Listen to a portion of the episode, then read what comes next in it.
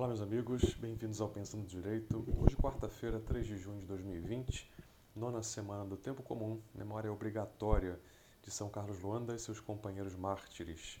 Encontramos nessa liturgia a segunda carta de São Paulo a Timóteo, capítulo 1, versículos de 1 a 3 e 6 a 12, e o Evangelho de São Marcos, capítulo 12, versículos de 18 a 27. Muito bem, o foco dessa segunda carta é o Evangelho. Pelo Evangelho, São Paulo vai mostrar que vale a pena sofrer qualquer dificuldade. O Evangelho é a sã doutrina que se deve conservar, defender e propagar. Nesse início, fica muito claro aí o grande afeto que São Paulo tem por Timóteo, né? seu discípulo amado, fazendo a gente lembrar aqui dessa despedida também muito afetuosa que ele teve com os presbíteros de Éfeso lá em Mileto, quando ia para Jerusalém. Né? Finalzinho aí da terceira viagem. São Paulo faz uma menção à avó e à mãe de Timóteo, né? mostrando aí o tom familiar da carta, o tom afetivo da carta e a gratidão que ele deve ter a elas por terem transmitido-lhe a fé. Assim como nós cristãos temos que ser muito agradecidos por aqueles que nos deram o batismo, né? que nos aproximaram da fé, que nos ensinaram todas as coisas, conforme já nos diz o Catecismo da Igreja, no parágrafo 22, 20. Bom, o rito da imposição das mãos, que se mostra aí nessa leitura, é exatamente o meio pelo qual se comunica o dom do ministério apostólico. A partir daí, se desenvolveu toda a doutrina, ao longo dos séculos, né, do sacramento da ordem para os bispos e logo também para os presbíteros e diáconos, todos os clérigos. Né? Por isso, no rito da ordenação, atualmente, é obrigatória a imposição das mãos do bispo ordenante né, e dos que estão também concelebrando, inclusive os sacerdotes, e a oração que consagra, a oração consecratória. Por isso, a gente vai ver a transmissão do dom de Deus para uma missão, através desse gesto tão simbólico, vai receber Timóteo o dom do Espírito para a missão. O dom de Deus é exatamente esse caráter sacerdotal, que é indelével, uma marca que nada nem ninguém pode tirar. Um dom permanente, perpétuo, marca impressa em toda a alma sacerdotal. Por esse caráter, Timóteo foi constituído sacerdote para sempre. Né? Sacerdote que é no grau mais pleno, né? foi bispo. Salmo 110, versículo 4.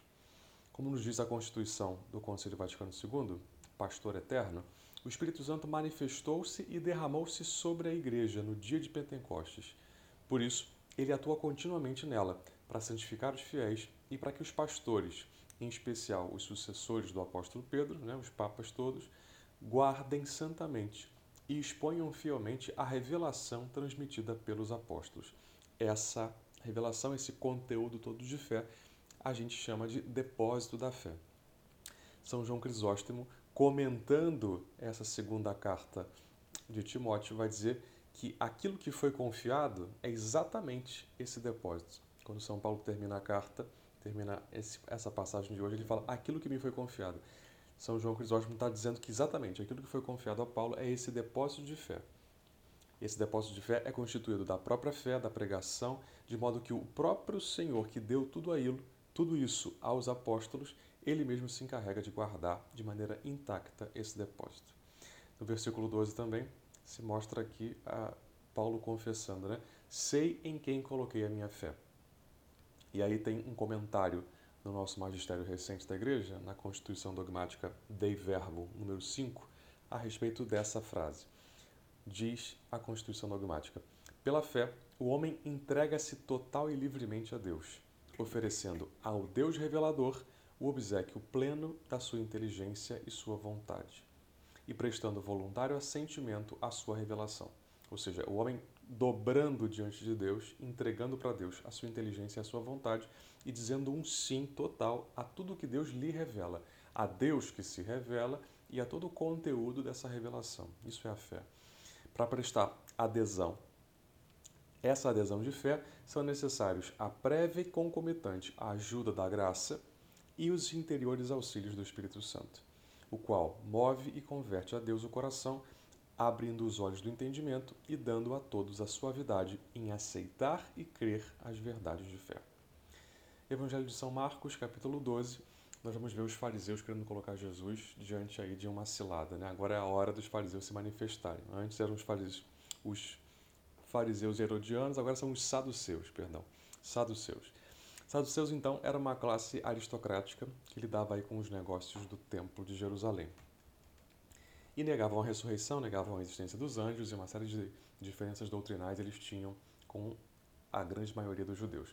Esse fato de negarem a ressurreição da carne já era inaceitável para a grande maioria dos judeus da época, conforme vai nos mostrar aí o livro dos Atos 23:8 e também o Catecismo da Igreja nos parágrafos 992 e 993. Para eles, a ressurreição futura, né, a ressurreição da carne, é apenas uma hipótese. E nesse episódio, eles querem provar exatamente que ela não existe. E aí vão recorrer à lei do levirato, porque para eles só era a lei de Deus, só valia aquilo que estava na Torá, que é que corresponde ao nosso Pentateuco, os cinco primeiros livros, né? Por isso dizem: se morrer o irmão de alguém e deixar a esposa sem filhos, o irmão desse homem deve casar-se com a viúva, a fim de garantir a descendência de seu irmão. Isso está lá em Deuteronômio 25, dos 5 ao 6. Era a lei que mandava que um homem se casasse com a viúva do seu irmão, caso tivesse morrido sem deixar filhos. Também se faz referência aqui a Gênesis 38, dos 6 a 8. Dessa forma, os filhos dessa mulher carregariam então o nome da família e estariam, digamos, integrados né, ao povo de Israel. Que era impensável um homem não deixar descendência, era sinal de maldição. Né? Então, para os saduceus, essa lei tinha uma direta contradição com a crença na ressurreição da carne.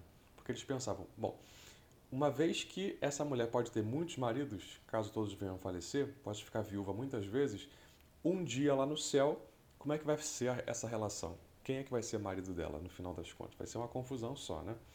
E aí Jesus, antes de responder, chama a atenção para esse grande erro nosso humano de querer reduzir as coisas divinas aos limites estreitos do horizonte do pensamento humano, das categorias humanas que são limitadas.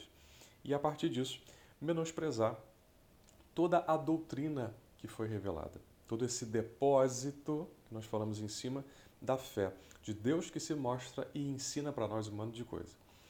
Então, é, querer reduzir a doutrina e o poder de Deus é um grande erro. Né? Limita o nosso conhecimento e limita a nossa vida. De fato, as verdades de fé exigem um esforço do nosso intelecto, porque superam a nossa razão. Mas é justamente a fé que nos dá essa capacidade de olhar para esse horizonte misterioso de maneira mais ampla, ainda que não entendendo tudo, conhecendo verdadeiramente aquilo que é possível conhecer e que é a verdade é vã qualquer tentativa de buscar contradições na palavra revelada. Às coisas de Deus, sobretudo a Bíblia, o ser humano deve aproximar-se com humildade de fé. Versículo 25. Quando os mortos ressuscitarem, os homens e as mulheres não se casarão, pois serão como os anjos do céu.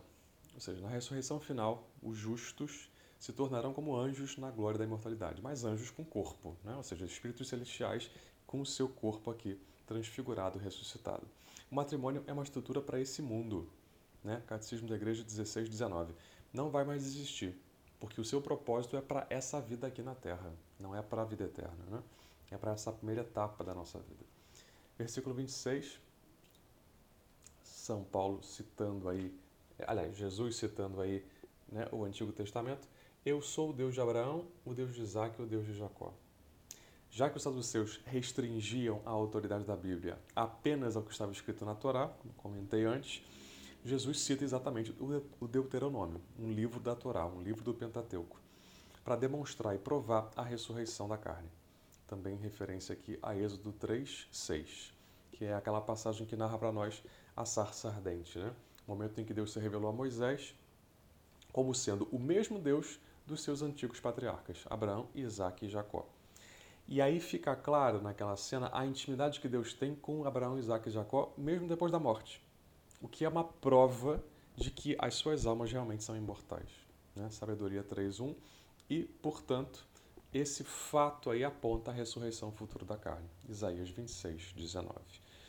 Meus irmãos, peçamos a graça do Espírito, guardemos a fé, nos abramos cada vez mais ao Deus que se revela, que nos mostra tudo o que é necessário para a nossa salvação para que assim possamos servi-lo e amá-lo como convém.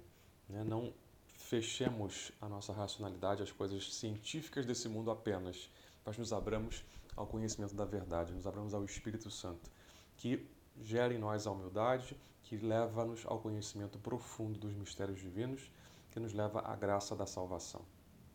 Deus abençoe você e a sua família.